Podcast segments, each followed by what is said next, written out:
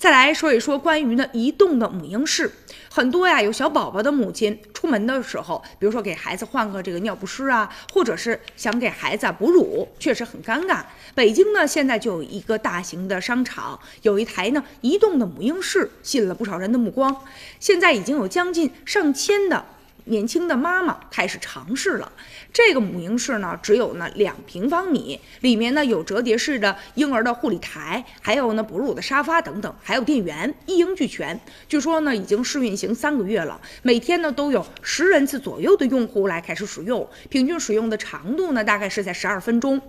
也基本满足了妈妈们的需求。这两年啊，这个公共场所母婴室比较匮乏，而且有的设计呢也不太合理，成为困扰大家的一个问题了。你比如说，二零一六年曾经有一个演员，他就现身说法，讲述了一下自己在这个飞机场等公共场所使用母婴室遭遇的一些设备不齐全呐，或者设计不合理等等的问题。现实生活当中啊，可能有的公共场所压根儿就没有这个母婴室。那所以面对这种情况，移动母婴室。确实呢，也是解决了这个一部分的难题，但与此同时，我们也应该啊加强进一步的管理，因为毕竟嘛，这使用的都是三岁甚至更小的一些孩子，所以呢，这个材料一定要环保，产品质量一定要达标啊，切不可有丝毫的马虎。也希望这种一定移呃移动的母婴室吧，能够越来越多。